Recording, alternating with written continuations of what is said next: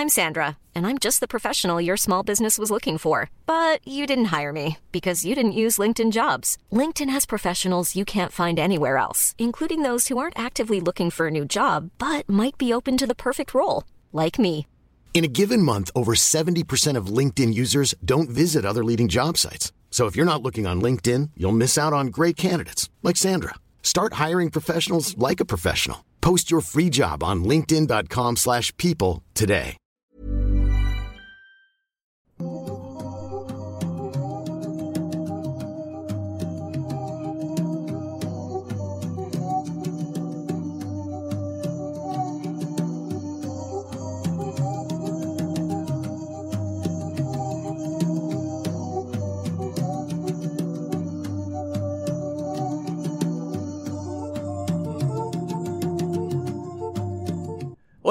¿Cómo están? Sean bienvenidos a un nuevo episodio de Noctámbulos, en donde escuchamos sus peticiones y pues notamos que desde hace tiempo para acá, pues realmente parece que no les agradaba la presencia de, de nuestro compañero Jimmy. Así que pues decidimos que ya no formará parte de esta, de esta sección de- de- ni de ningún otro programa de, de Mundo Creepy Producciones. Desde ahorita lo decimos así directamente, así que pues... eh, no, no fue por culpa suya ni nuestra, simplemente circunstancias de que ya no pudo estar aquí. Y pues bueno, continuamos sin él. En otras noticias totalmente diferentes, tenemos un nuevo cráneo para la, para la mesita. Colección. Sí, para la mesita tenemos un nuevo cráneo que extrañamente tiene un hueco horrible en, en la cabeza. Digo, para la gente de Y- Spotify que nos está escuchando. Y tiene marcas como si hubiera muerto de hambre en un sótano, pero, pero no, es, es un cráneo que compramos. Y pues bueno, vamos a comenzar, ¿no? Está- eh, Jimmy está bien, no se preocupen, viene la próxima semana. Señor Masketman, ¿cómo está usted esta noche? Eh, estoy muy bien, estoy muy contento de estar aquí con ustedes una, una semana más. La semana pasada no hubo noctámbulos y sentí ese pequeño hueco en mi corazón así de, oh, Dios mío, no hubo noctámbulos. Estaba triste, la verdad. Pero si estabas en Instagram ahí, que, que andabas en la playa, ¿no? Y... Eh, nunca dije que no estaba en un lugar. Pero con un hueco, ¿eh? Pero con un hueco en mi corazón. Y no, pues estuve, estuve, estuve, no sé, ya me hacía falta mi dosis de noctámbulos y pues estoy muy contento. Bienvenidos, gracias por estarse conectando. Por favor, antes de comenzar, ayúdanos ahí en el chat. Por favor, díganos si se escucha bien o muy bajito o muy alto, porque todavía andamos eh, con lo de el audio. Andamos, Sí. este, no batallando, pero es que nos estamos acostumbrando a la nueva interfaz de, de sonido. Entonces, a veces no sabemos si se escucha demasiado fuerte o demasiado bajo. Entonces, con su ayuda ahí podemos tener un buen audio. También, como siempre, antes de comenzar, les recordamos que eh, pueden unirse a los grupos oficiales en Facebook, que son Noctámbulos Podcast, donde hablamos todo lo referente a este programa. También los habitantes de Mundo Creepy, que es en general para todos los suscriptores del canal. Y tenemos otro que se llama Escuad- Escuadrón Subnormal de nuestro otro canal, donde somos pues menos, menos serios que con los temas que tocamos aquí en este canal. Y también les recordamos que eh, ahorita vamos a comenzar con los temas. Ahorita va a comenzar el señor Emanuel. Y vamos a leer sus comentarios y sus superchats a final de, de la transmisión Sí. para que no interrumpamos la dinámica. Y también les recordamos que los vamos a estar leyendo y van a estar apareciendo algunos de sus tweets aquí en la transmisión si utilizan el hashtag Noctámbulos Podcast en Twitter. ¿Por qué en Twitter? Porque sí. Porque sí, porque es más fácil también No, es que un hashtag. Twitter es muy fácil de ver las publicaciones. En el chat se pierde, en Facebook, ¿quién usa Facebook? Sí. Y bueno, entonces ahí, hashtag Noctámbulos Podcast. Y ahora sí hay que empezar ya. Ahora sí comenzamos, eh, un agradecimiento como siempre a Eddie ahí en los controles que, que, pues está aquí apoyándonos para que todo salga bien y también a nuestros amados moderadores y a los miembros de este canal que pues ya saben que tenemos llamada con ustedes al final de Noctámbulos. Ahora sí, pues eh, vamos a comenzar con los temas, Vamos los temas tal cual. En esta ocasión les traigo un tema que es un poco, eh, eh, diría que es paranormal, lo que se puede clasificar como algo paranormal.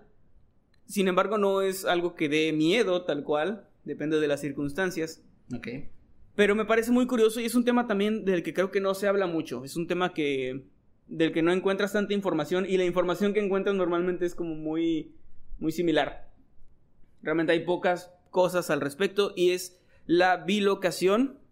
Si me pueden decir ahí en el chat si saben de qué se trata o han escuchado al respecto. O en Twitter Te- con el te- hashtag. o en Twitter con el hashtag Noctámbulos Podcast. Si, si han escuchado acerca de la bilocación, si saben lo que es o tienen una idea. Yo te pregunto a ti, señor Masketman, ¿sabes qué es la bilocación o tienes una idea? Tengo una idea, porque es un concepto que recuerdo haber escuchado en algún momento.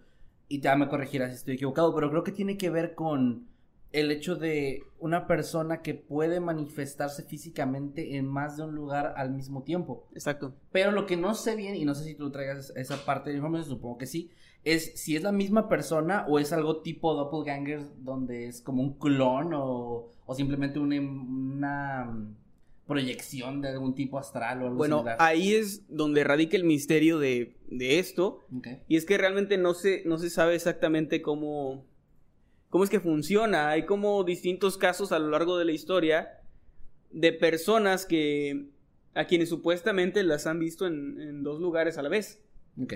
Pero es algo que dijiste es muy importante. A diferencia, por ejemplo, de un viaje astral o de una proyección astral, que se supone que hay gente que tiene la habilidad de proyectarse, digamos, de aparecérsele a alguien más, por decirlo así, en otro lugar del mundo. Sin embargo, esta aparición o esta manifestación es puramente energética, ¿no? Estás hablando de que sería una especie de, de espectro, de fantasma, con la figura de la persona. En el caso de la bilocación, se habla de personas que están físicamente en dos lugares a la vez. ok. Algo que ya de entrada, pues es, es físicamente imposible, ¿no? Entonces se habla de que estas personas están ahí y pueden respirar, comer, tocar a otras personas, interactuar, Ok. conversar. Y existen muchas anécdotas que supongo eh, muchas de las personas que nos están escuchando o que nos están viendo en este momento, tal vez hasta les ha ocurrido que creen ver a alguien que conocen en un sitio y resulta que en realidad en esa hora, en ese momento, esa persona estaba en otro lugar completamente diferente. O bien, algo que incluso me ha pasado a mí, que te dicen que te vieron en algún lugar y tú dices, no, no, no era yo. Yo estaba, Te lo juro, mi estaba amor, no. dormido y, y yo nunca he ido a ese tipo de, de lugares.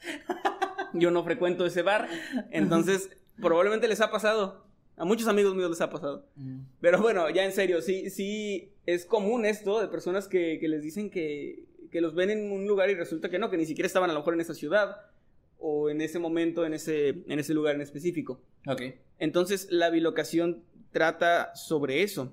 Está bastante interesante, la verdad, y como dices, es un tema que pocos, o sea, pocas veces he escuchado hablar de él, por eso tenía como más una idea que un concepto claro. Sí. Pero hay casos famosos de eso. ¿Tienes Hay, algo? hay varios casos y ahorita les voy a leer Ah, algunos. genial, genial. De hecho, por ejemplo, esto es algo que se puede confundir muy fácilmente o que se le puede... Se puede dar la explicación de los doppelgangers, ¿no? Ajá, es lo que yo te había dicho al inicio, que podría ser. Sí, que dices, bueno, probablemente vi a una persona que se parece mucho a otra y no necesariamente tiene que ser la misma. Pero el concepto de la bilocación marca que sí es la misma persona. En ocasiones conscientemente. Ah, wow, eso está interesante. O sea, en ocasiones sí, da- sí se dan cuenta, digamos, y es gracias como a un... Es como si fuera una especie de técnica donde logran ellos, eh, digamos, proyectarse, pero físicamente lo que, lo que está muy extraño, porque es como de dónde nace ese cuerpo, ¿no? Cómo se, se, se forma, digamos, de la nada y luego desaparece o, o cómo, ¿no? Es, es algo, es algo bastante extraño. Sí.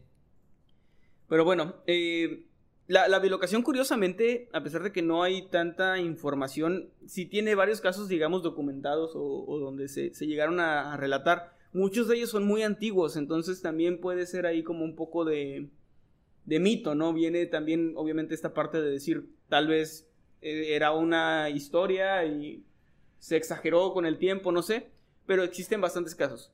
Ok. Eh, algo está. Algo que tiene de particular esta. Este tipo de historias es que están casi siempre ligados a cosas religiosas.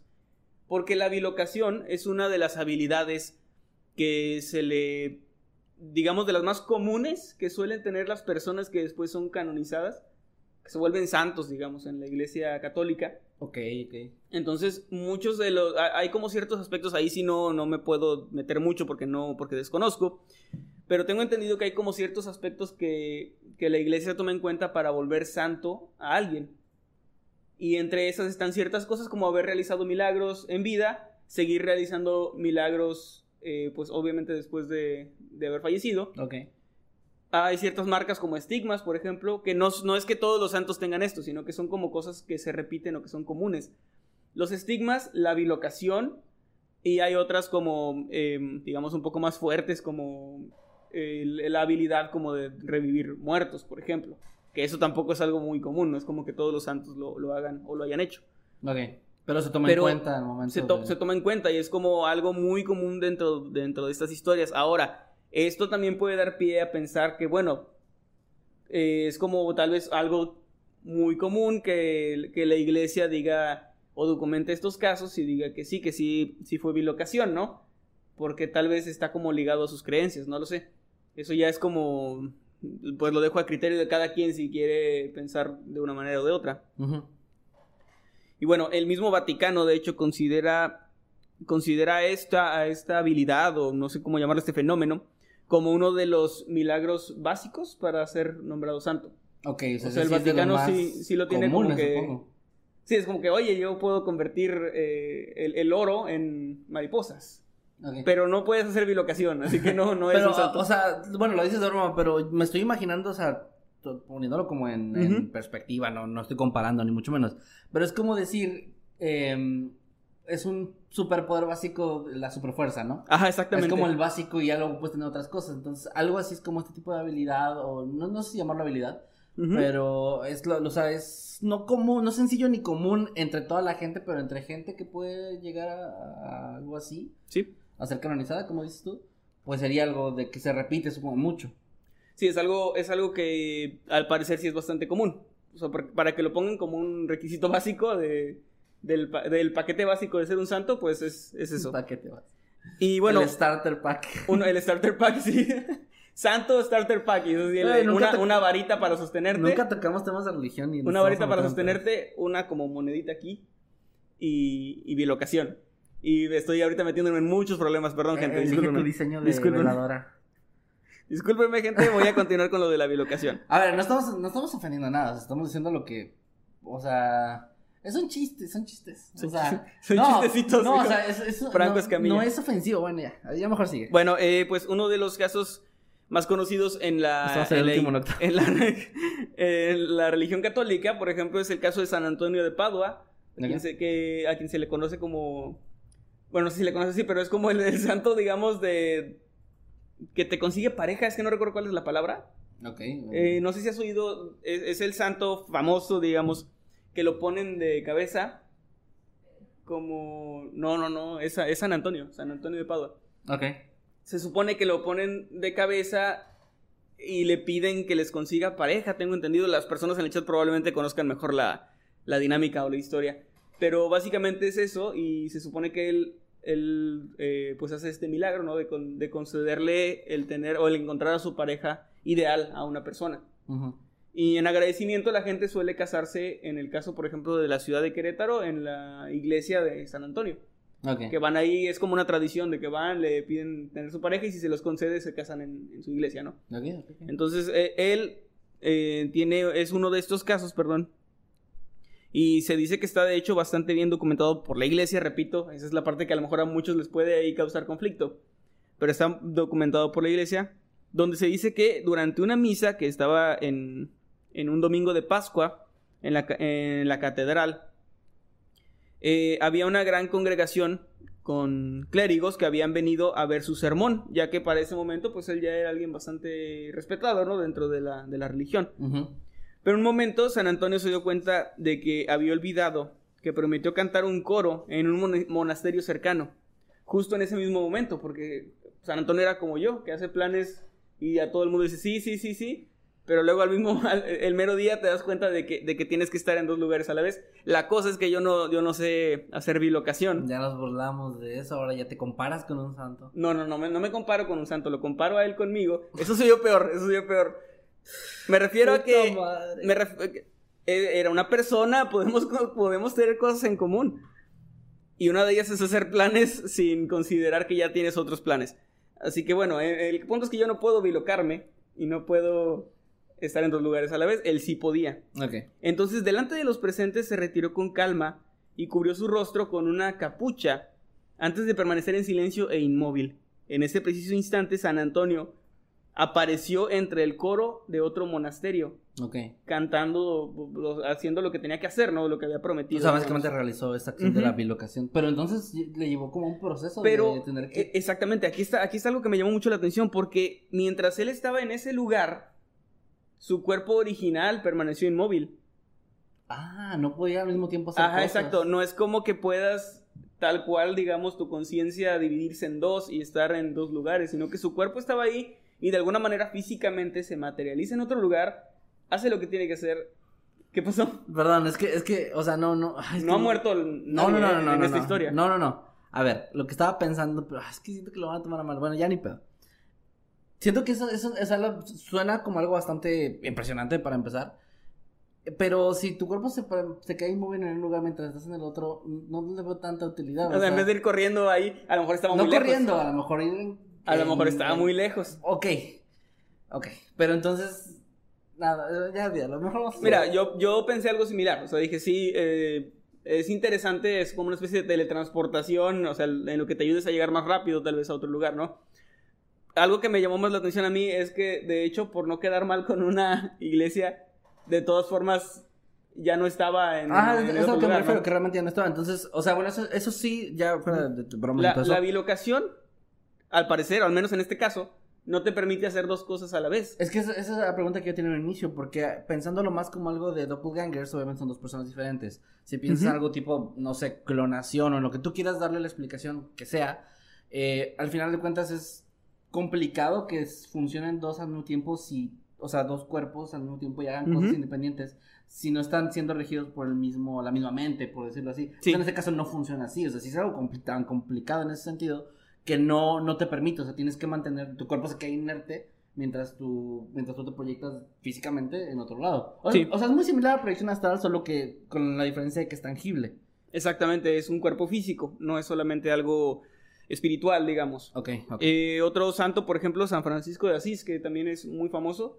Mi abuelita era muy, muy devota de San Francisco de Asís. ok. Eh, y pues él también se dice que, que llegó, llegaron a verlo, por ejemplo, en, eh, pues, en un país y en otro, me parece que era. eh, esto no, no lo tengo, eso lo recordé porque me lo, me lo contaba mi abuelita.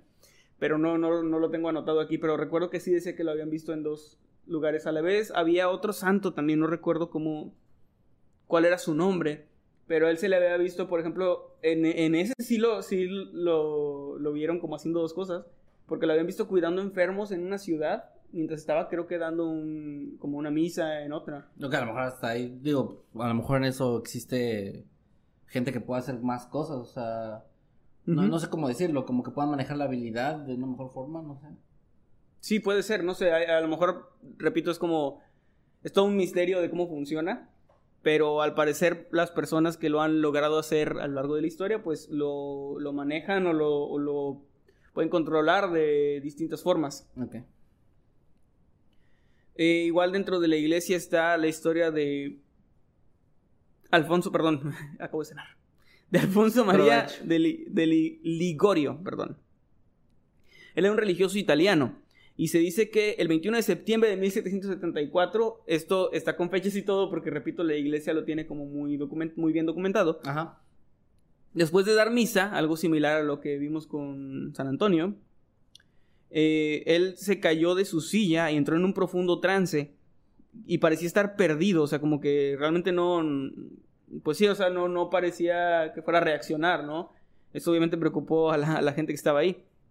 Eh, mientras estaba ahí no dijo nada, no se movió, no, no daba ningún, ninguna señal, digamos, de conciencia. Ok. Él permaneció en ese estado eh, de aturdimiento durante todo el día y toda la noche. No comió nada, o sea, fue, estaba ahí su cuerpo, pero realmente es como si él no estuviera, ¿no? A la mañana siguiente, eh, pues notaron que seguía exactamente igual, con el cuerpo en la misma posición, y pues solamente podía eh, respirar. Algo, algo importante es que sus ojos no estaban cerrados, no es como si estuviera dormido, estaba con los ojos abiertos parpadeando normalmente. Ok. Solo no respondía. Ajá, solamente estaba como en un estado catatónica, se llama, que es como no te puedes mover, digamos. Pero, bueno, eh, obviamente seguía vivo. Sin embargo, no, no mostraba ningún tipo de, de señal de que estuviera consciente. Hasta al pasar de varios días, despertó como si nada hubiera pasado. Y cuando le preguntaron qué había estado haciendo, o, qué, o sea, qué, qué había ocurrido, ¿no? Él les dijo que había estado cuidando al Papa Clemente, Clemente XIV, que, que estaba enfermo. Es que no, perdón, leí. Es que te quedaste pa- pausando Clemente, y obviamente pensé Clemente Jackson en mi cabeza. Clemente Jacks. No, es que estaba leyendo el. el- Es culpa tuya por hacer pausas, la verdad. Claro, sí, soy, soy yo. Y bueno, para, solo, para, que- solo, para que tengan, solo para que tengan una idea de la distancia, el Papa Clemente Ya deja de hacer pausa en el nombre. No lo estoy haciendo. Para que tengan una idea de la distancia, el Papa Clemente ya estaba muy lejos. Estaba a 160 kilómetros. Ok. 160 kilómetros, ahí sí es como para ir caminando, pues está, Sí, está sí, bastante sí, sí, lejos. Y bueno, em, algo, algo que tal vez no muchos saben es que hay personajes históricos fuera de la religión que también se dice que tuvieron este tipo de... Ok, casos. eso es interesante porque con eso que manejabas tú hace rato de, de que, bueno, ya cada quien puede sacar sus conclusiones. Si la iglesia lo tiene bien documentado y ya si tú quieres creer en eso que tienen ellos documentado o no, pues sí te deja como quiera esa duda de, bueno, si solo la iglesia lo tuviera y nadie más hubiera documentado nunca nada similar a eso, pues sí es un tanto sospechoso si quieres verlo así. Pero si hay más casos, eso es muy interesante. Ujú. Sí, es que es como, o sea, dices, bueno, yo no soy creyente, yo a lo mejor no voy a la iglesia, pero me pasó esto. Entonces ya tienes como ese margen de que no es solamente cuestión de la, de la iglesia católica. Hay un caso muy famoso de una maestra, pero no recuerdo cuál era su nombre, que llegué a escuchar de él hace muchos años, que era una maestra de escuela. Una, pues sí, una, una persona común, ¿no? Una persona, digamos, de, del pueblo, que mientras estaba dando clase también se le había visto en otro lugar. Ok. Pero repito, ella sí podía como hacer esto de, de estar en dos lugares a la vez. En estos casos que son un poco más difusos, que obviamente no están tan bien documentados por no ser a lo mejor una figura pública o no ser eh, de la parte de la iglesia o un- una santa, ¿no? Eh, puede ser que sea bueno. A lo mejor alguien la vio por allá, como lo que decíamos, alguien que se parecía mucho, Ujú. un doppelganger, o simplemente un familiar, no sé. Puede pasar. Mi papá, por ejemplo, se parece muchísimo a, a mis tíos. O sea, todos parecen la misma persona con diferente look. Sí. Diferente peinado y bigote y así. Entonces, puede pasar que alguien que vea a mi papá eh, por la calle piense que se trate de alguno de, de mis tíos, ¿no? Entonces, en esos casos que no están tan bien documentados, puede ser. Pero está el caso de alguien llamado Vladimir Ilich Ulyanov, alias Lenin, que pues para los que sepan por ahí eh, algo, de, algo de historia, él era como el, el máximo, digamos, diligente de la URSS, eh, por allá por los años 20, poco antes de la, de la Segunda Guerra Mundial. Y es el nombre del foro al que fuimos también allá en la Ciudad de México, si te Sí, acuerdas. porque el foro Stalin ya Porque el foro Stalin ya estaba ocupado, sí. Pensé que Y no iba a bueno, hacer ese chiste, fíjate. No lo iba a hacer, solo lo mencioné y tú hiciste el chiste. Tal como mi plan. El plan que urdí desde el inicio porque me encontré este dato y dije, tengo que hablar de la bilocación Para que para un hacer el chiste, sí. Que Y bueno- iba a entender aparte. Se dice que, que Lenin, poco antes de, de su muerte, le habló a Carl. No, ya, perdón. Pésimo chiste. Muy malo, muy malo, muy malo. Oh, andamos hoy. Andamos hoy. Esta es la calidad de Noctámbulos, gente. Ya le puede usted poner en otro, en otro lugar. Ya puede Ah, quitar. ya le puede poner otro, ya lo estás corriendo, güey. Sí, ya, ya puede, ya, puede quitar- ya. ya, ya fue lo mejor. de- ya este programa ya dio lo que dio. O sea, ya, Ya llegó a su pico, sí. ya, ya, ya se fue Jimmy. O sea, ya, De aquí todo es hacia en picada. ya solo podemos ir en picada. Bueno, eh, tres meses antes, perdón, de la muerte de Lenin, él estaba teniendo, obviamente, pasando por momentos bastante complicados en su vida. Y se dice que en un día uno de los, de los guardias escuchó una conversación telefónica bastante extraña entre un oficial de servicio y uno de los administradores de Lenin. El oficial de guardia quería saber por qué Lenin estaba en su oficina buscando entre los papeles desesperadamente algo. Más extraño es que eh, estaba completamente solo, lo que era raro porque al ser obviamente alguien tan importante y en tiempos tan complicados de la historia, eh, siempre, siempre- siempre estaba con, con escolta, ¿no? Siempre, Claro. siempre iba protegido. Entonces lo vieron ahí en su oficina, digamos, solo completamente buscando algo, lo que era muy, muy raro. Eh, pero lo, lo raro de eso es que cuando recibieron esta llamada, digamos, fueron a revisar, Lenin estaba en su casa, pero estaba en silencio, medio paralizado, como en este mismo estado catatónico, Ok. no dormido, sino que como extraño, ¿no? Paralizado sin moverse. Entonces, esa es una anécdota que cuenta un guardia que escuchó una llamada. Entonces, no es tampoco un caso, digamos, Súper si tú lees la biografía de Lenin oficial, probablemente no va a salir esta historia. Así que obviamente lo, lo tomamos con pincitas y decimos, bueno, este es un caso que, del que se habla, pero no es como que pondría las manos al fuego de que ocurrió. Ok. Pero me pareció bastante interesante eso de, de, de personas que no solamente son de la fe católica y que también llegaron a tener este tipo de, de acontecimientos. Y pues le pido a la gente que nos cuenten a través de Twitter con el hashtag Noctámbulos Podcast si conocían esta, este concepto, si conocían estas historias, estos casos, si conocen otros casos y también si alguna vez les ha pasado que ven a alguien O que les digan o, a que les ellos. digan a ellos que los vieron en otro lugar y tú dices, no, no, yo no, yo no fui, eh. yo, no- yo no fui, mi amor, les dices. Imagínate así que tú tengas el poder de la bi- bilocación y, y te vean así en un, en un, en un motel. No, pero que, "Ah, chinga". pero que, que tu pareja sepa, ¿no? Así que te vea así todo catatónico. eh. Otra vez anda ya en el, en el, Ah, no sé, en un la así. cantina, en En la la, cantina, sí. En el gimnasio o la cantina. Ajá. La cantina del gimnasio. bueno, imagínate eso, ¿no? Como que, A que sepa. o sea, fuera de, obviamente la conoce que es broma.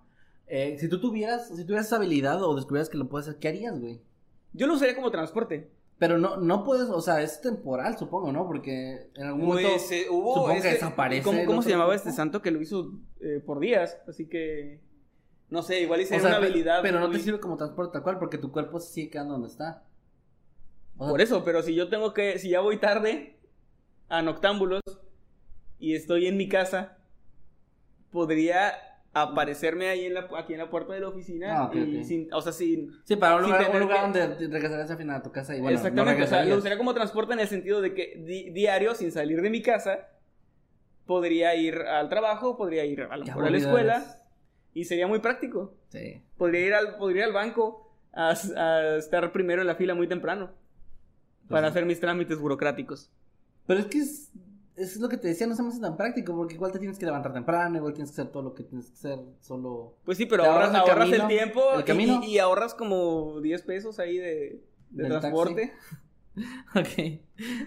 Yo creo que es una gran habilidad a mí, yo creo que sí. es que O sea, a lo mejor no es tan práctica, pero tampoco está de más. O No, sea, no rechazarías O sea, el, poder de la bilocación si te lo si ofrecieran. fueras un X-Men con bilocación nada más, serías como, ah, este... No sé, ¿y cómo te llamarías? Así un X-Men que se puede bilocar. Este... Bíclope. No, bi, biman... Biman. No, no. ¿Qué tiene? No, pues no, no. No creo que vaya con eso. ¿Qué tiene? Este, pues no sé, bipersona. no, es que está, es que hasta el nombre está culero. No que- sé, no, no, no me convence. Está bien, ok. Voy a hacer mi diseño de, de mi traje como X-Men. Ok. Dos, en el una, banco. una flecha que se convierta en dos flechas, así. Aquí en la, aquí, Ajá. aquí, so- aquí están las fechas, como Como antenitas. Sí, algo así sería. Bueno, gente, pues ahí quedó el tema de la bilocación. Me parece bastante interesante y ojalá que les haya parecido a ustedes también. Y pues bueno, ahí, ahí queda mi tema. Muy bien, pues es un, es un, es un- no, ya fuera de toda la broma y todo eso. Y que también estoy bromeando porque mi tema es, obviamente, el, es que no se puede bromear y así. Que teníamos que aprovechar estoy para sacar- aprovechando para soltar todo lo que, todo mi comedia de hoy. Claro. Este, pero es un gran tema, la verdad es, una- es un gran tema y estaría chido que la gente nos comentara a ver si tienen ahí alguna historia o algo. Y a, lo- a lo mejor hasta, hasta tiene potencial para un video del canal, o sea... Pues puede ser, ¿eh? historias de bilocación. Digo, porque hemos hablado de historias extrañas que no necesariamente son aterradoras, pero eh, bueno, podría ser. Y bueno, ok. Eh, gente, eh, ahorita antes de pasar a la segunda mitad del programa, que es, o sea, mi tema, les recordamos a los que acaban de llegar o que no, no se dieron cuenta cuando, cuando empezó el programa, que los superchats y los comentarios y los tweets, bueno, los tweets ya están apareciendo en pantalla, pero los vamos a leer aún así al final de la transmisión, cuando termine yo mi, mi tema, para que no se me desesperen y no se preocupen. Y también les recordamos que se unan a los grupos de Facebook, donde sigue, eh, ahorita seguro hay memes, y si no hay, seguro va a haber de lo que estamos hablando y todo eso. Sí. El grupo de Notamos los Podcasts en Facebook, el de Habitantes también, que es para cosas ya más de terror, y el Escuadrón Subnormal, que pues ese sí está súper light, ¿no? Es puro memes y cosas chistosas. O sea, ahí únanse, por favor. Y ahora sí, continuando. eh, fíjate, es curioso porque ese tema que, que- que les voy a mencionar el día de hoy mm, suena a que quedaba mucho más acorde a, al Noctámbulos pasado, que fue nuestro especial de San. Valentín. De hecho, iba a traer el caso, nada más que, bueno, me quedé al final entre un, dos, tres casos que ya había visto y elegí el que traje. Sí. Pero eh, fue una buena decisión al final de cuentas porque hubo una actualización sobre ese caso y ahorita les voy a platicar por qué. y- Durante esta semana. Sí, fue apenas el 21. Wow. O sea, hoy estamos a 27, fue apenas el 21. O sea, no, no, no nos hubiera alcanzado. Hubiera, hubiera sido curioso que lo que lo mencionara y luego hubiera esta actualización, pero bueno. Es sobre el caso de, o el misterio más bien, de Valentine Sally. ¿Has escuchado hablar de eso tú? No, no, no lo. No, ok. Valentine Sally es un apodo que se le puso a una chica que fue encontrada sin vida en el año 1982. Se le puso este, este nombre, este sobrenombre, porque bueno, obviamente en primer lugar no se, no se lo pudo identificar y se convirtió en una Jane Doe, que para quien no sepa ese concepto, ¿qué significa? Un Jane Doe eh, es una mujer, una persona que se encuentra y que no, no se le encuentra, no, no, no hay una, no se le identifica. Y para tener un registro, porque obviamente en todos los casos policíacos y todo esto, tienen que obtener un nombre y todo eso, se les da como ese nombre provisional que, que funciona para, pues bueno, identificarlos de cierta manera. Y cuando ya se logra identificar, si es que se logra, pues ya se le cambia a su nombre real. Es la versión femenina de John Doe. De John Doe, exactamente. bueno, hay como una leyenda por ahí de que en México sería Selene Delgado, ¿no? Exactamente, exactamente. El, caso de aquí de Selene Delgado se manejó ya después como creepypasta, no sé. Sí. Pero como esa teoría de que podría ser una especie de Jane, de Jane Doe, pero versión mexicana. Entonces, sí, eh, básicamente es, es eso. Pero a ella se le puso porque eh, el cuerpo fue encontrado justo el día de San Valentín de ese sí, Ella sí tuvo un. Digamos, no una identidad, pero le pusieron una especie de apodo por, por las circunstancias. Similar a la Dalia Negra, por ejemplo, que ella sí la identificaron, pero, pero tenía este apodo de la Dalia Negra. Exactamente, exactamente algo similar así. Entonces, es un caso que durante muchos años, casi 40 años, fue un completo misterio. Ahorita os voy a platicar todo, todo, todo. Y hubo una actualización hace muy poco que básicamente es, o sea, algo increíble. Eh, les voy a contar primero que nada cómo, cómo fue el descubrimiento del cuerpo y qué fue lo que pasó. Fue em, el día, como les decía, 14 de febrero del año 1982, cuando un oficial de policía de Arizona, que fue el lugar donde, el estado donde lo encontraron, había estado buscando eh, cerca de la Interestatal 40, había estado buscando en una zona muy específica un, el pedazo de una llanta o una llanta que había eh, digamos, se había salido desprendida debido a un accidente vial.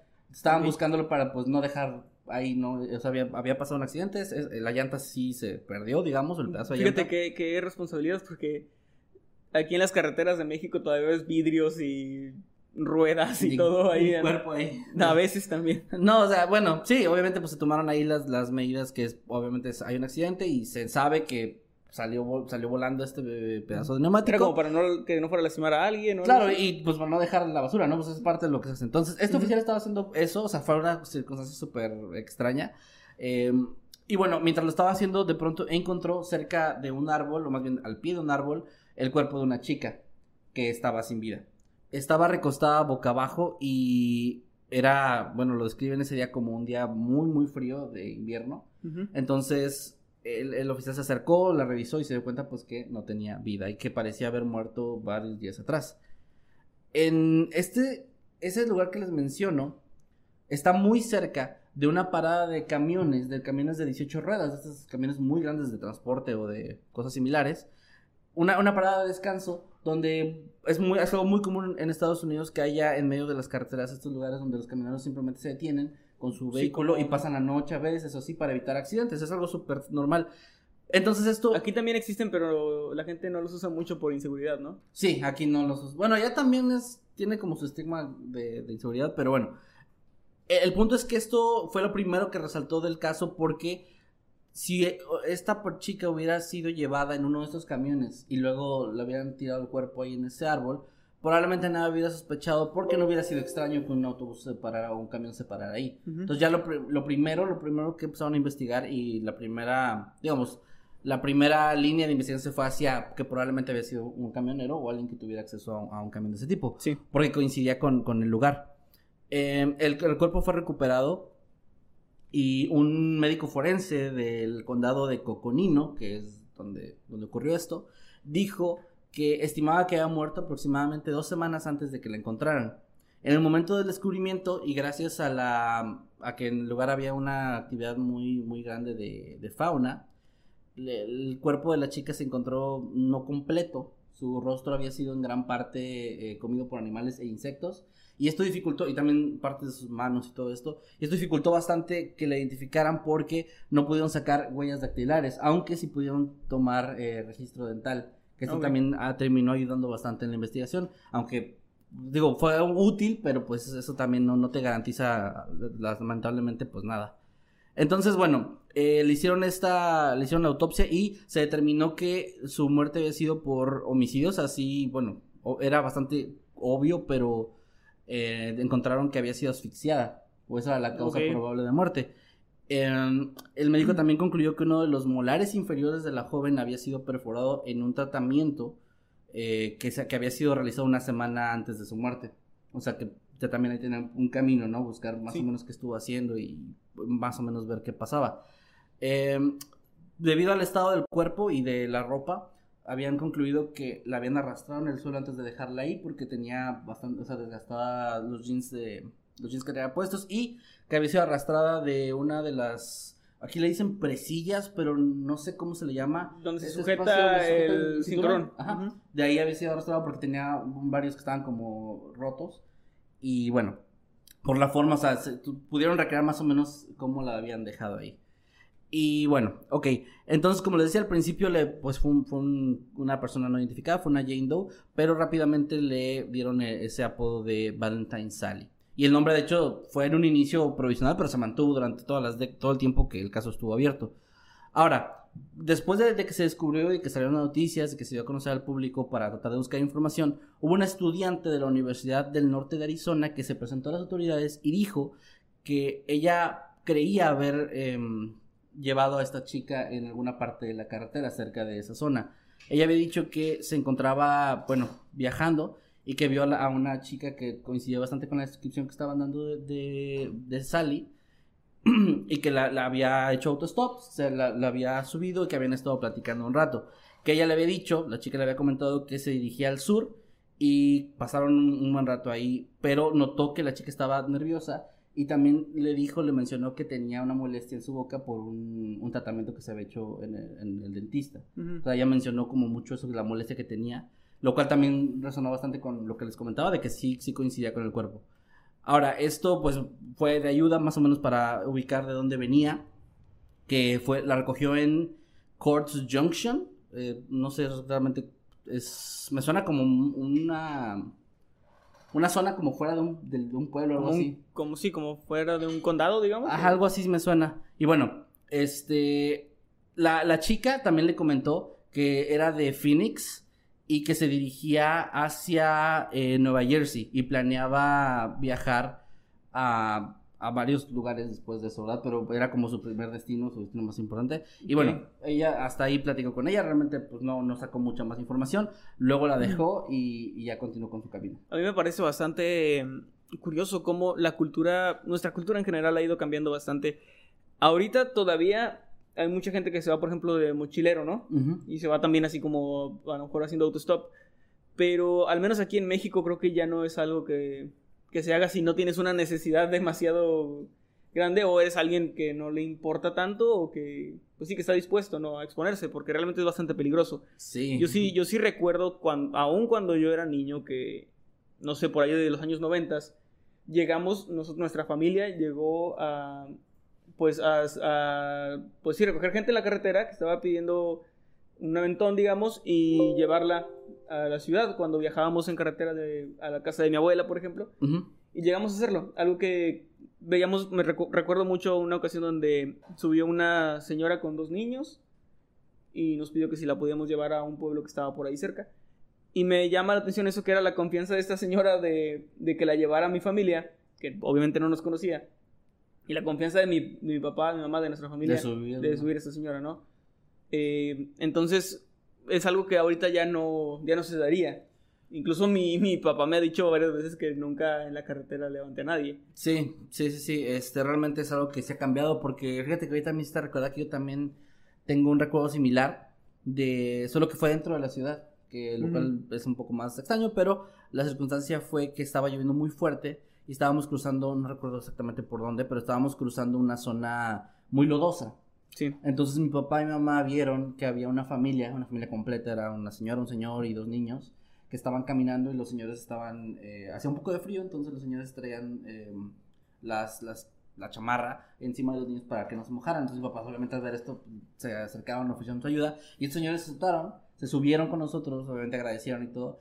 Y si los, si los llevamos un buen tramo, o sea, si, tuvimos un, largo rato con ellos, hasta que los, mi papá creo que los fue a dejar en su casa, no recuerdo bien, pero me parece que sí los dejó, o en su casa muy, muy cerca, y pues ya se bajaron. Y está, y, o sea, pensándolo ahora es algo que tal vez yo no haría, porque, o sea, yo si fuera, si estuviera en un auto con mi esposa y mi hija, sentiría que las estoy poniendo en peligro. Y no estoy diciendo que hayan estado mal mis papás, creo que es otra, otro... Sí, eran, eran otros tiempos, eran no sé, o sea, no sé si pasaban realmente menos cosas malas o simplemente la gente tenía más confianza. A lo mejor era más eso. No lo sé, pero, pero pues sí, era, era algo bastante común. Ahora mismo, lo común es que si se te queda el auto varado en la carretera, rara vez alguien se detenga a ayudarte. Y si alguien se detiene, probablemente le tengas desconfianza. Sí. Entonces, es algo bastante feo el no confiar en la gente, pero pues lamentablemente es a lo que, a lo que hemos llegado, ¿no? Lamentablemente sí. Y bueno, pues continuando con la historia, esto fue lo que pasó. La chica la dejó ahí.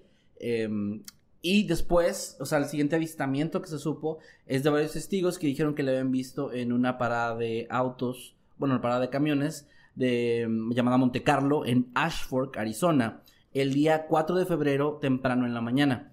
Según una, una mujer llamada Patty Wilkins, que era propietaria del restaurante en esa parada de camiones, eh, había visto una chica que coincidía con esa descripción de unos 16, 17 años aproximadamente, y la había visto junto a un hombre, o, o bueno, primero dijo que a un, hombre y luego dijo que tal vez eran dos, porque vio, o sea, no estaba completamente segura, em, bastante alto y bastante mayor, que tenía, em, era de peso mediano, que estaba vestido con un chaleco de cuero marrón, a cuadros de dos tonos y un sombrero de vaquero de fieltro que estaba adornado con una pluma de pavo real en la parte delantera.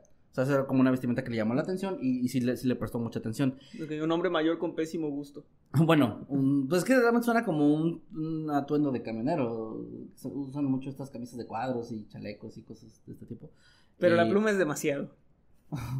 El, chaleco, me queda bien. El chaleco le queda, pero la pluma es demasiado. Bueno, no sé, yo no soy consultado de modas, Emanuel sí, entonces. Sí. Ya no sé. Bueno, a lo que iba con esto es que esta descripción es relevante porque coincidió un poco, o, bastante, con un hombre llamado Royal Russell Long, un camionero que había sido sospechoso de secuestro y asesinato de varias niñas en Oklahoma. Esto fue lo que se mencionó en los medios. Y es muy común eso de de, ah, sí, hay un hombre que, que, lo han acusado un montón de veces, ¿no? Pero... Es que era sospechoso en ese momento. Exactamente, pero es muy común y también es muy común que al final no sea, ¿no? Es como... Es, es extraño porque la ley funciona de una manera en la que se trata siempre de, de llegar a una conclusión, a la, a la verdad, ¿no? Es como el fin. Obviamente, obviamente no se logra en la mayoría de las veces. Pero algo que sí he visto que es muy común es que cuando alguien tiene antecedentes, automáticamente ya muchas veces las autoridades le quieren adjudicar los ah, crímenes similares que estén por ahí, por esa área, para ahorrarse trabajo, lo cual tampoco está bien. No, porque estás dejando libre a otra persona. No, fíjate, cuando empezaste a mencionar eso de los que, los que han cometido crímenes, dije, bueno, es que sí me resulta lógico que, por ejemplo, si hay un crimen de índole sexual en una zona y hay algún, em, bueno, no sé cómo lo dices en español, una persona registrada como... Pues sí, es como alguien que tiene antecedentes. Antecedentes de agresión sexual, sí. Este, esas personas tienen que estar siempre, o sea, cuando se mudan y todo esto, tienen que decirle a la policía y a las autoridades dónde están. Entonces, y es lógico que los volteen a ver primero. Es lógico que primero vayan con ellos, sean como los primeros sospechosos. Bueno, depende del caso, pero muchas veces sí son los primeros cuando sobre todo no hay muchas pistas o mucho que seguir. Y, van con ellos y ya sin, buscan que tengan una cuarta o algo para saber si, si realmente no están involucrados. Sí, tiene sentido. El problema nace el cuando quieren conectarlos con cosas donde no hay ninguna evidencia, pero los o sea, a veces hay, hay registros de ocasiones donde han torturado personas para que confiesen cosas solamente para ahorrarse esa investigación, ¿no? De hecho, hay, varios casos que recuerdo haber leído sobre gente que incluso ha estado encarcelada años por, por este tipo de situaciones. Y luego ya resulta que, bueno, es muy común, sobre todo en Estados Unidos, que los casos sí los mantienen como, eh, digamos, los casos sobre todo más difíciles de resolver, que les dicen casos fríos, cold cases, los mantienen en un archivero o algo similar, perdón, pero sí, sí tienden a regresar a eso con pruebas de ADN cuando se encuentra algo y a veces esto ha logrado que años después, y de hecho, bueno, a eso voy con esta historia también, pero años después se logre un resultado y a veces personas que pues obviamente ya con eso resultan ser inocentes pasaron 15, 20 años en la cárcel por, por, no, por un error o por esto que dices que es peor. Porque un error lo entiendo, pero cuando es como para ya cerrar el caso acusar al primero que puedas, pues es Obviamente un fallo del sistema. es que también muchas personas pueden decir, bueno, es que igual es un violador, igual mereciera la cárcel. Pero si ya cumplió, ¿no? El, el no, y el problema no es tanto eso. El problema para mí es que hay alguien que probablemente, o sea, el verdadero culpable que va a seguir haciendo esto y va a quedar libre solo porque las autoridades trataron de ahorrarse el papeleo. Y ese es también el problema. Es como que, ok, vas a meter a una persona que hizo algo en algún momento de su vida, pero estás dejando libre a la que sí hizo esto en este momento, ¿no? Sí, es algo complicado. Pero bueno, continuando con la historia, para no meternos tanto ahí en, en, en estos Sí. pedos. Sí, ya nos metimos con la iglesia, con las ahora- autoridades. ahora con Estados Unidos.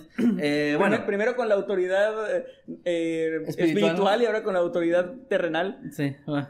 Ok, les decía, este, este hombre llamado Royal Russell Long fue como, bueno, se le tomó como sospechoso, pero fue más cosa de los medios y la gente, porque los investigadores realmente no lograron eh, establecer una conexión entre él y este caso, no hubo, no hubo forma de realmente pensar que podía tratarse de él. Sí. Y, y bueno, la, la dueña de este restaurante mencionó que en ese momento no llamó a las autoridades de inmediato porque normalmente sí lo hacía cuando veía una persona, sobre todo alguien muy joven, eh, que parecía estar perdida o escapando de casa, lo hacía por su propia seguridad. Pero en este caso, como lo vio con, con una persona, asumió que tal vez se podía tratar de, de la hija de, de esta, de este camionero o este, Ujú. este hombre, porque era algo común que de repente estas, estas personas viajaran con algún familiar, a veces sobre todo hijos que fueran de repente con sus niños pequeños y todo, y todo esto. Entonces, en un inicio, pues no lo vio como algo sospechoso, pero ya cuando las autoridades liberaron la información al público, notó esto y pues dijo, bueno, declaró, ¿verdad? Lamentablemente, pues un tanto tarde. Y bueno, eh, entonces ahí más o menos quedó la historia durante mucho tiempo.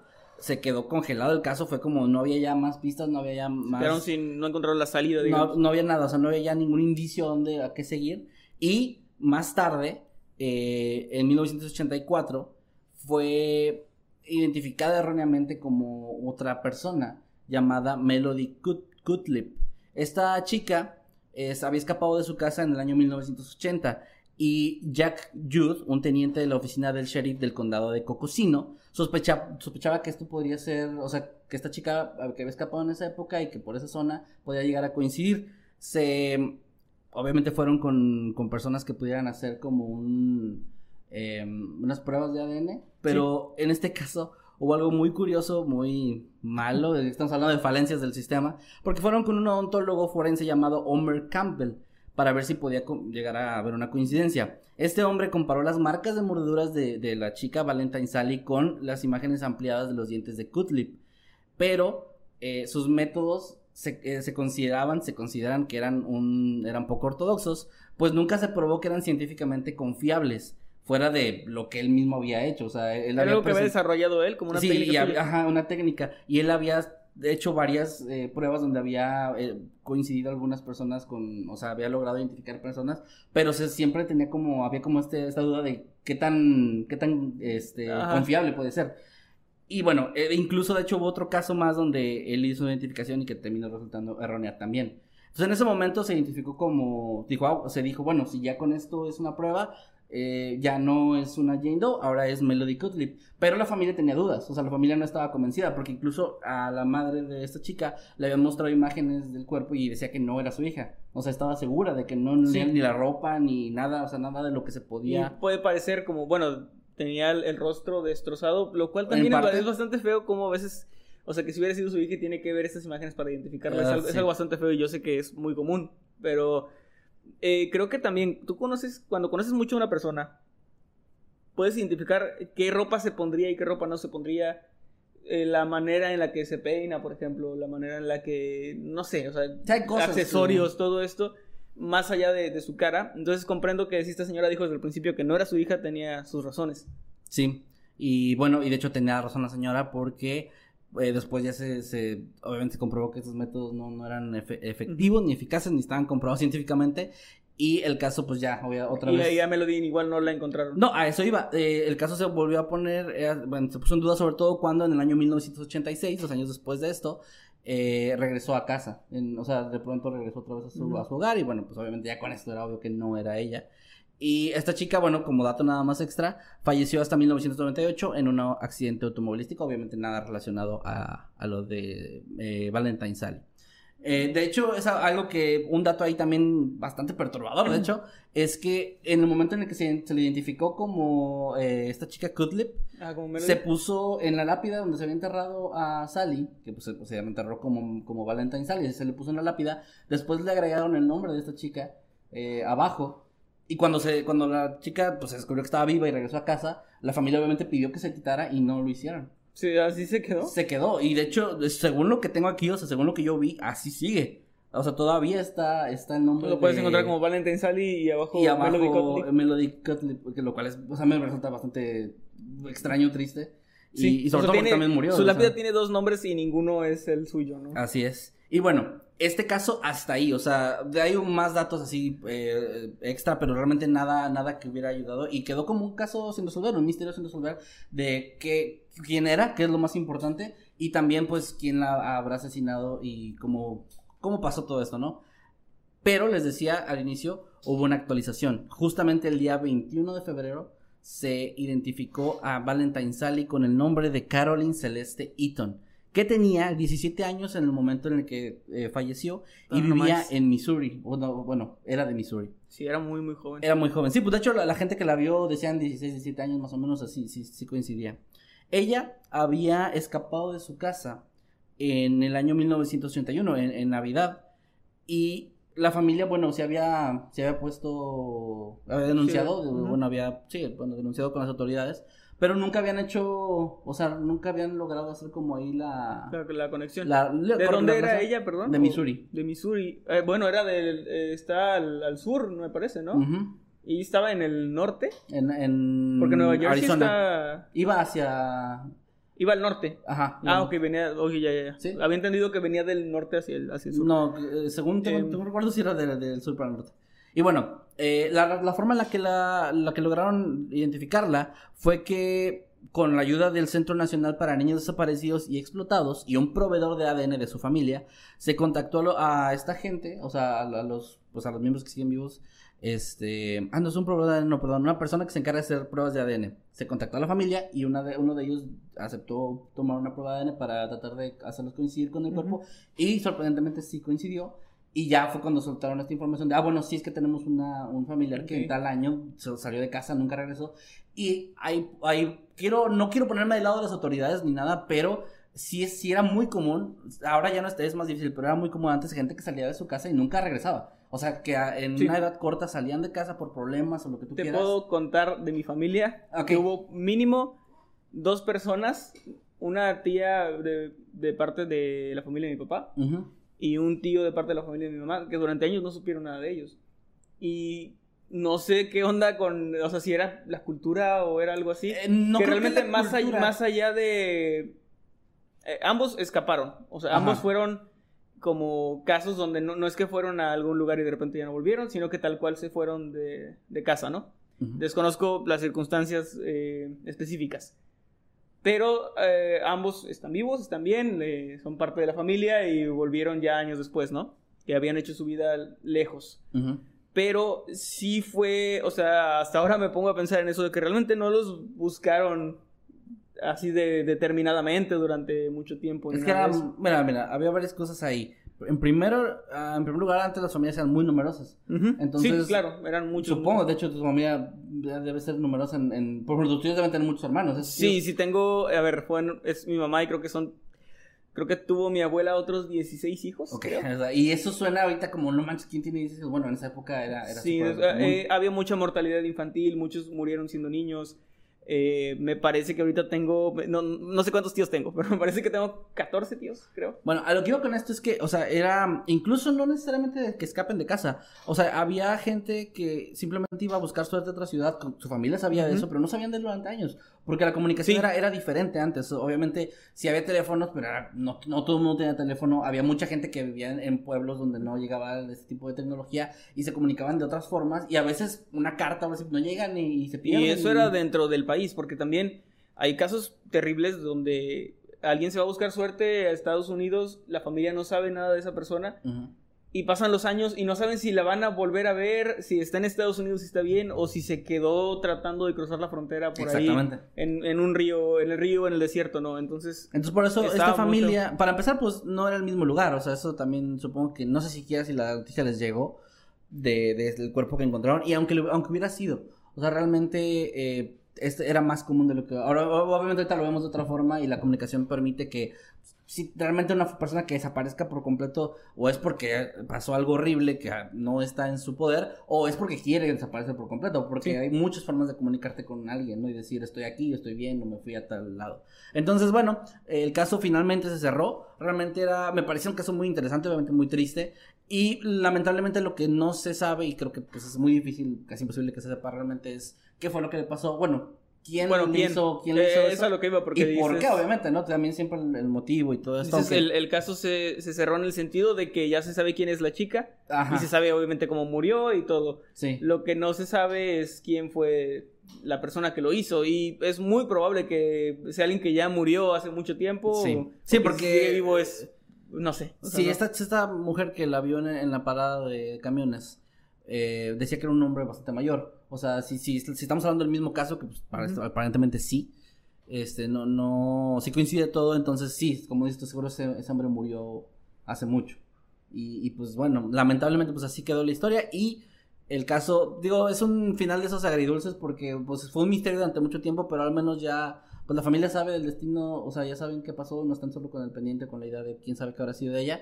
Y bueno, este caso bastante, bueno, bastante sonado de, de personas desaparecidas sin identificar, pues ya se logró al menos, ya tiene un nombre, no Sí. es nada más una persona al azar. Y bueno, es todo, es realmente todo lo que se tiene, es, es una, es un raro caso donde sí se actualizan las cosas, pero se siente raro de que bueno, no hay como quiera un, una- un cierre tal cual.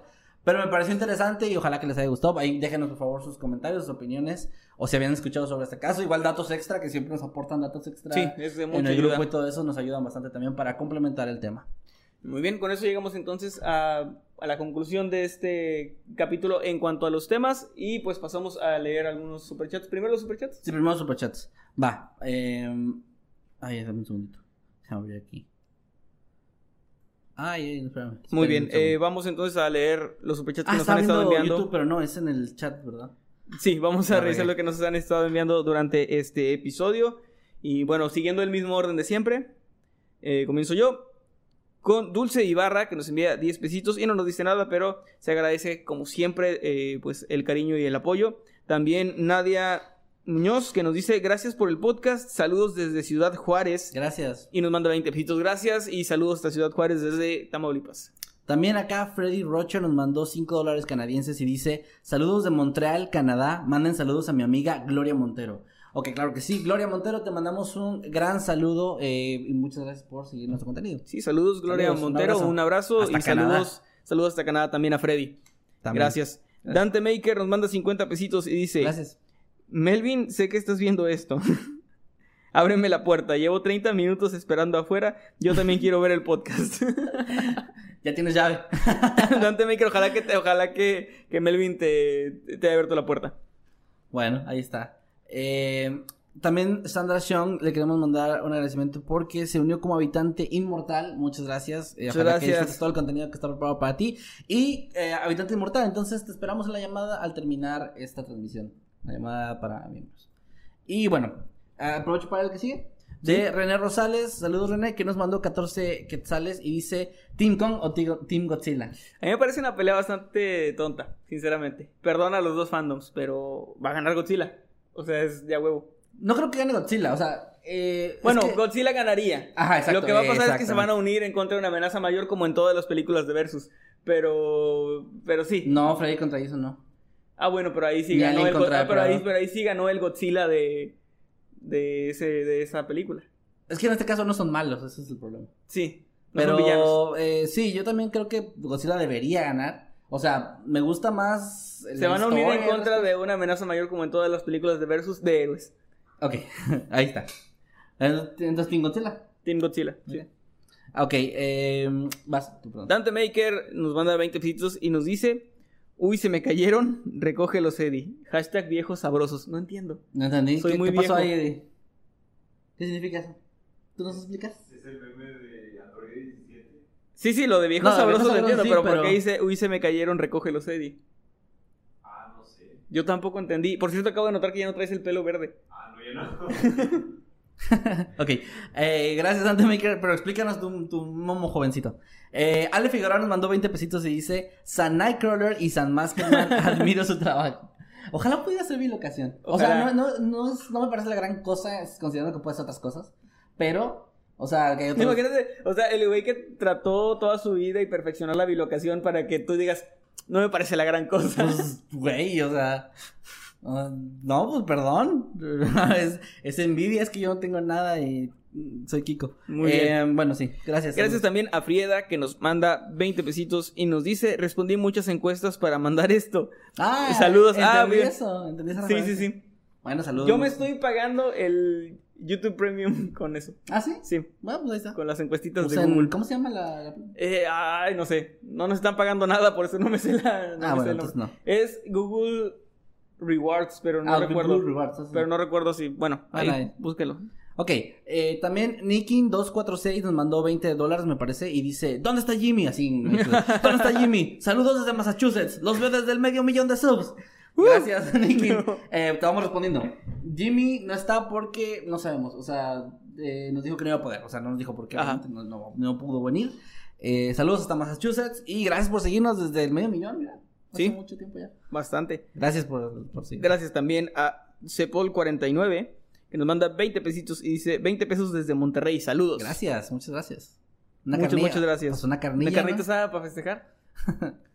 Le estaba hace rato en, en stream en Twitch con Lalo y hicimos el chiste y Ah, ¿sí? yo dije una carnilla para festejar porque es lo único que me sé. Y el güey empezó a soltar un chingo de frases de ese tipo que yo dije, que no "Se prende sabía. la lumbre y dijo, no, no dijo no me las saludos a Lalo Fin. Saludos, Lalo. Pero bueno, este, David Montero nos mandó también eh, 70 pesitos, gracias. Y dice, primera vez que los escucho en vivo respecto al tema de la bilocación, si vas a un bar al regresar al cuerpo original al día siguiente tendrá resaca. Qué buena Uy, pregunta. no sé. Sería, una, sería un gran life hack. Así de cómo engañar a la resaca, porque pues tu cuerpo, el que está acá, no, no tomó nada. No tomo nada. Entonces yo creo que a lo mejor no tendría resaca, ¿eh? Fíjate, ahí está otra ventaja de la bilocación. Pero no tomo, por eso te- no me parece la gran cosa. Bueno, pero podrías hacerlo. Mm, no.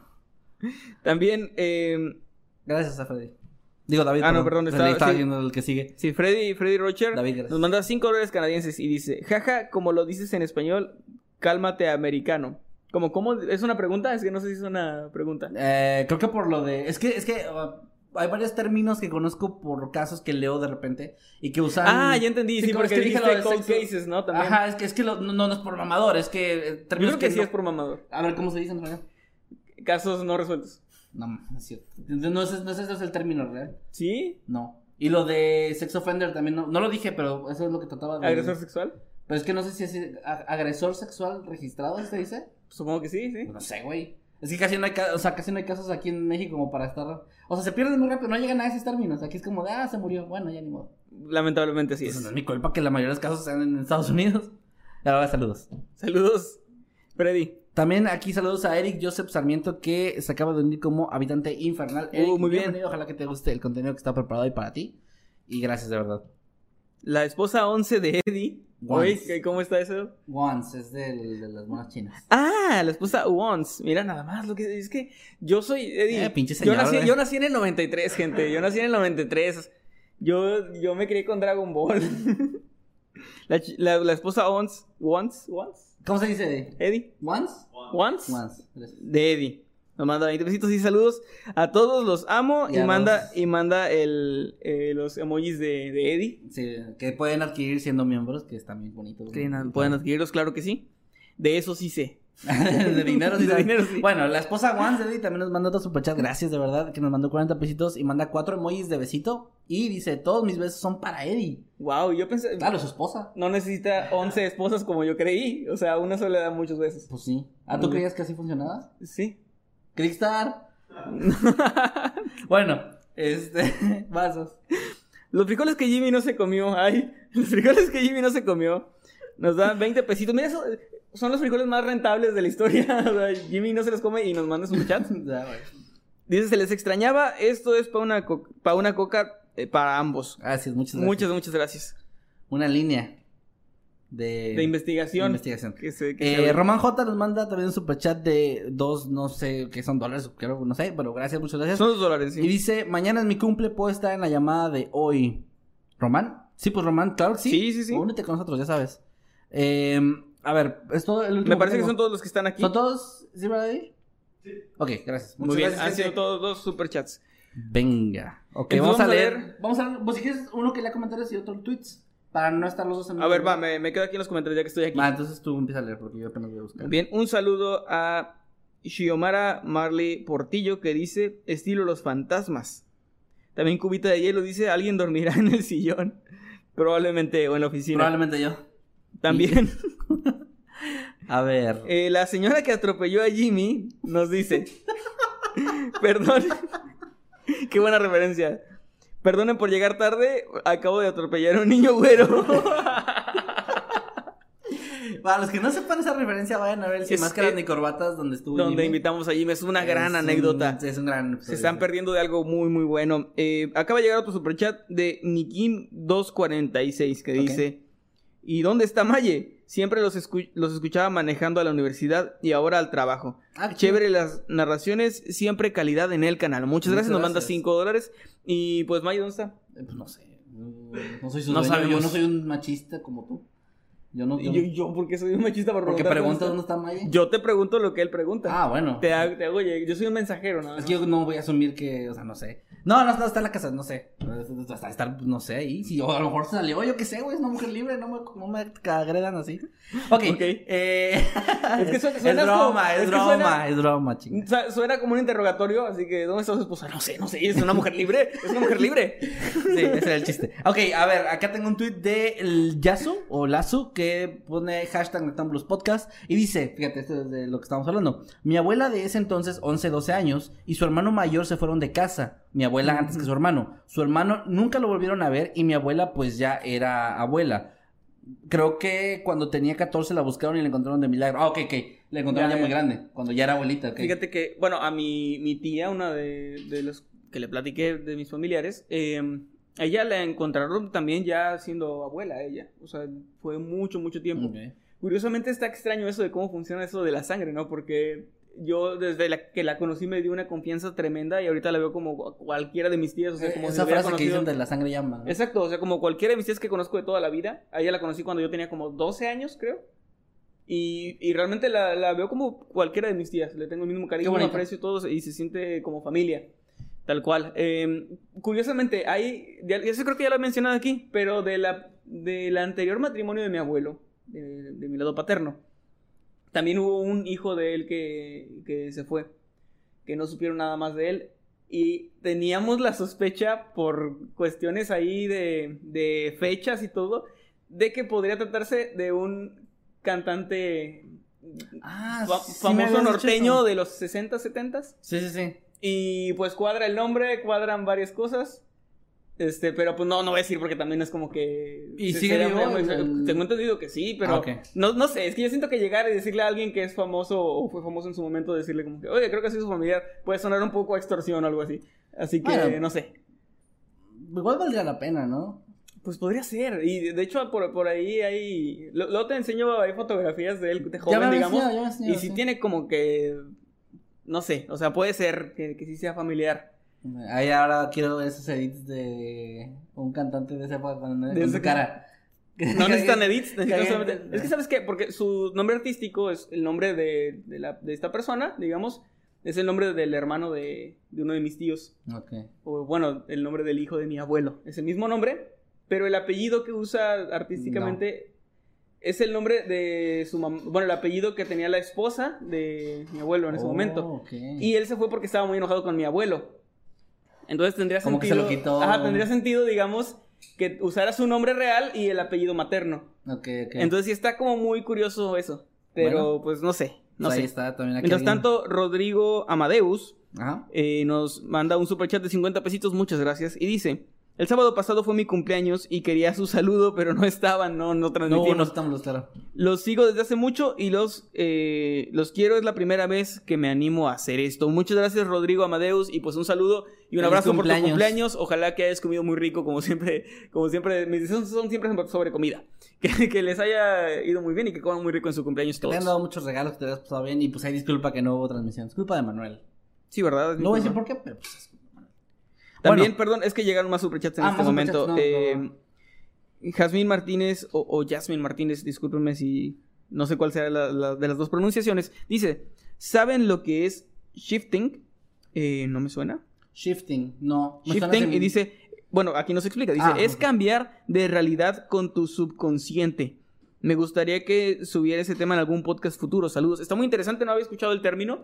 Conozco el, el, fenómeno. O sea, sí lo había escuchado de eso. Yo de, no. la gente que piensa, o bueno, que sueña o algo así que cambia como de vida o de dimensión. Eso es a lo que me sonó. Bueno, ah, ok, entonces sí, un poco. Pero no sabía que tenía un nombre eso. No, yo tampoco lo conocía. Voy a, voy a investigar un poco más al respecto. Román J también nos manda eh, dos dólares y dice: eh, Cántame la canción de los chicos que lloran de Bob Esponja. No me acuerdo de cómo va esa canción. Lo- no, yo tampoco como. Y- no, y- es- ¿Cómo va? Ah, bueno, no acuerdo. Y ya por último, Nikin Perdón, 246. Román. Nikin 246 nos manda 5 dólares y dice: Jaja lo preguntaba porque ella también contribuía a los temas. No porque seas machista. De sé, dos sé. personas está bueno, pero de cuatro mejor. Bueno, pues ver. es que Maya solo estuvo en los primeros episodios. Ahí va, ahí va la explicación real. Que de hecho suena más machista Eh, que la explicación falsa. Y así rápido, perdón, porque se, se me va a ir. Kiara, yo bajo Ugu, nos manda un penique. Estaba muy chido eso. Ah. ¿De dónde es esa, esa moneda? No sé, perdón. Bueno, ahí va, ahí va. La expresión real suena más machista que la, que la de broma, pero no es eso. Eh, Maya ya no pudo venir por dos razones. La primera es que, eh, bueno, ustedes han visto que siempre preparamos temas. Entonces, ella no le gustaba la idea de preparar temas y decía, es que yo quiero ir sin preparar temas. Y cuando venía así sentía que, ella misma me, me llegó a decir, es que siento como que no aporto mucho porque ustedes traen un tema bien preparado yo nada más estoy ahí, sí, ah, bueno, y opinando y sentía incómoda, como que no me sentía bien con eso. Y yo le decía, bueno, prepara un tema. No. Entonces dije, bueno, como tú quieras, ella siempre tiene la puerta abierta. Y yo, la pensé, segunda... yo pensé que había tomado en serio mis intentos de destruirla. No, fíjate que creo que no, ¿eh? Creo, creo, bueno. que, creo que no, o sea, como que... Todavía hay mucha gente que cree que Maya me cae mal o que yo le caigo mal. Pero... Ah, porque como se llevaban aquí. ¿no? Ajá, pero es que siempre platicamos así, o sea, siempre... Es que su amistad no se traduce muy bien en cámara, o sea... No, es que somos, somos muy sinceros con lo que pensamos. Entonces, yo sé que ella no tiene problemas con que yo dé mi opinión y yo tengo problemas con su opinión. Y siempre da como esta discusión chida, pero es todo dentro de, dentro de una bonita amistad. De hecho, si nos cayéramos mal, creo que ni siquiera nos hablaríamos, ¿no? Pues.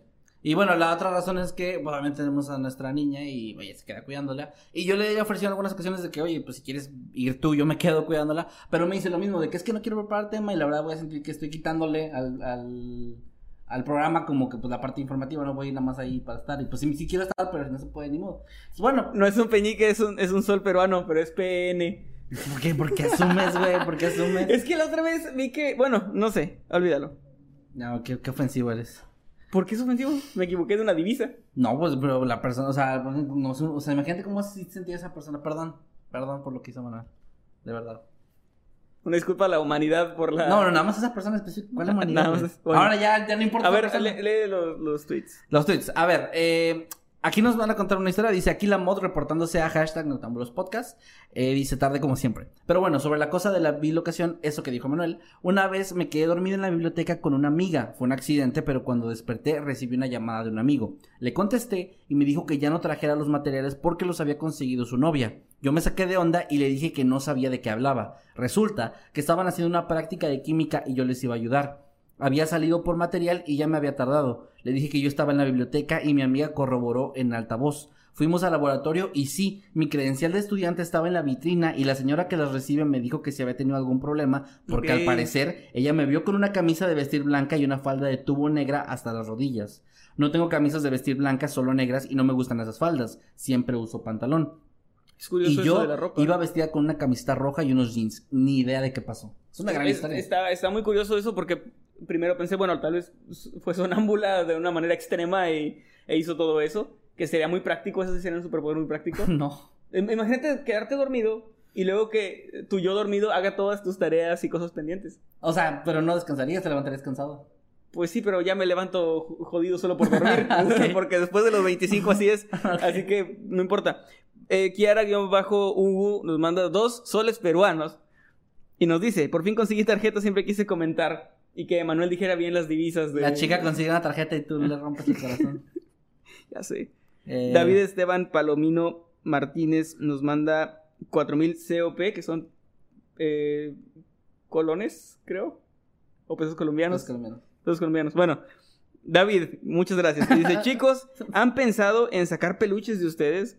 Es, eh, hubo una No, la persona que nos hizo unos muñequitos acá. Ajá, que eran como, co- como como los de fieltro, ¿no? Estaban Que estaban muy bonitos. Estaban muy pues bonitos. estaría chido, pero es que eh, lo- cualquier cosa de productos a la venta es eh, requiere pues obviamente una inversión bastante fuerte y pues... y un montón de tiempo en cuanto a envíos. Es que, es que estar ahí, ajá, sí, es algo que, o, o- o necesitamos que una marca nos diga para poder trabajar con ellos, para que se encarguen de todo eso, porque si no tenemos que Sí. encargar nosotros, y con todo lo que ya tenemos encima, ni siquiera lo del cómic lo pudimos, eh, nos pudimos encargar nosotros. No, Tuvimos fue muy complicado. Con una, o sea, con una tienda que nos ayudó y, Y todo se, eso. se está trabajando en proyectos por ahí, por ese rumbo, pero pues todavía no hay como algo Así concreto. no, tal cual no. Pero bueno, es una gran idea, o sea, gracias igual, es una gran idea.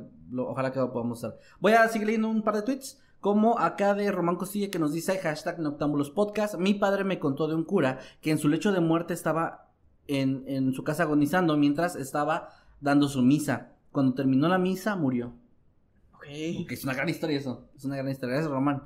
Y acá otro de La Botas que dice: Cuando tocaron el tema de San Antonio de cabeza, me acordé de cuando Silvia del programa Vecinos, cuando le pedía novio. Saludos.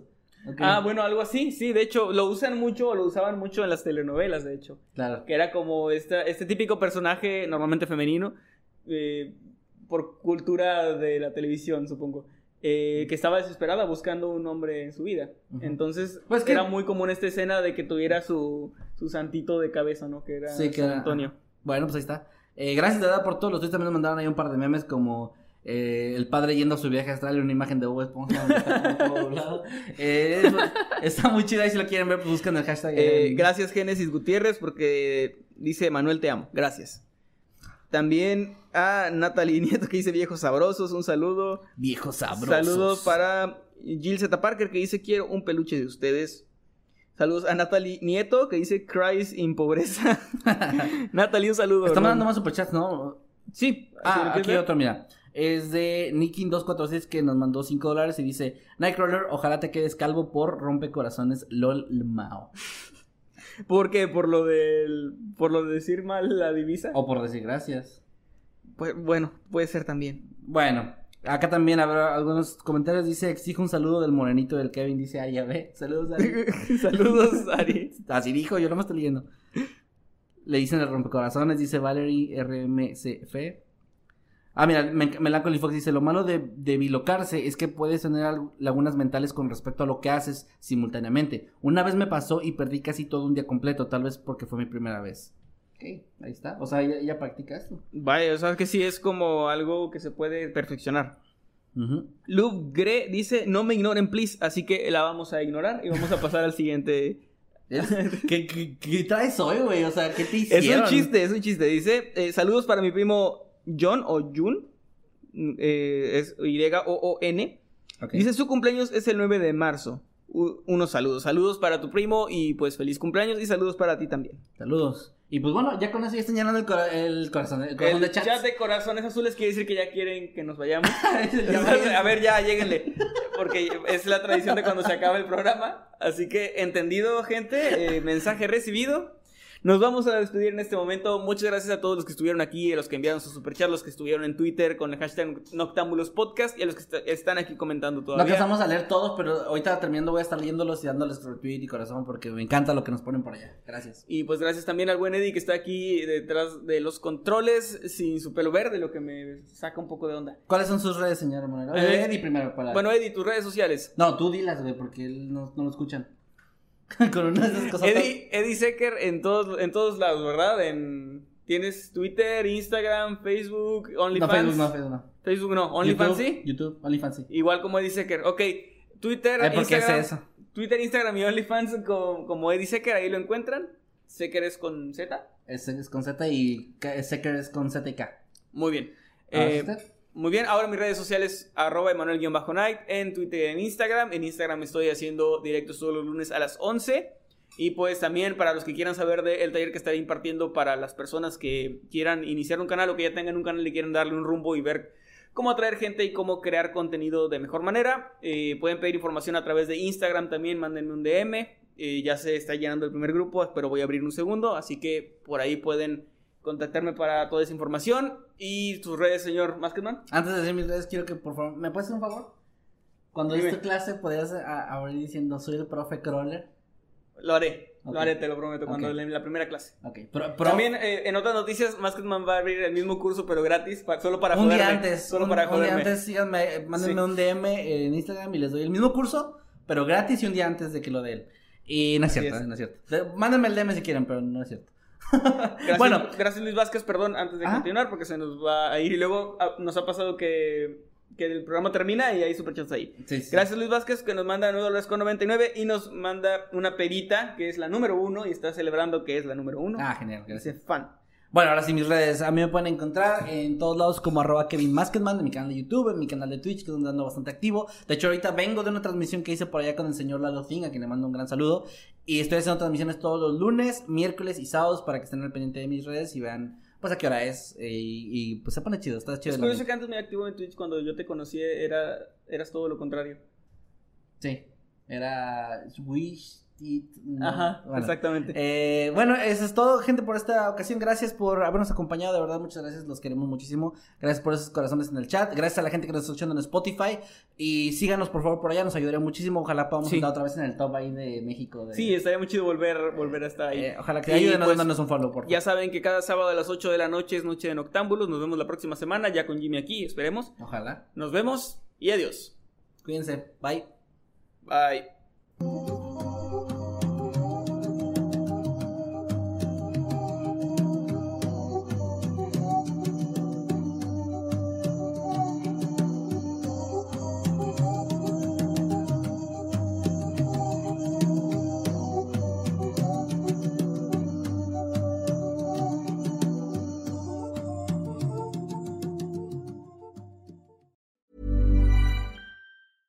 Hey, folks, I'm Mark Marin from the WTF Podcast, and this episode is brought to you by Kleenex Ultra Soft Tissues, your ally to help tackle your allergy symptoms this season. I love the change of seasons, but nobody loves pollen and all those other things floating in the air that make you sneeze during this nice weather. Kleenex Ultra Soft Tissues are hypoallergenic and allergist approved, so fight back against watery eyes and runny noses without worrying about irritating your skin. For this allergy season, grab Kleenex and face allergies head on.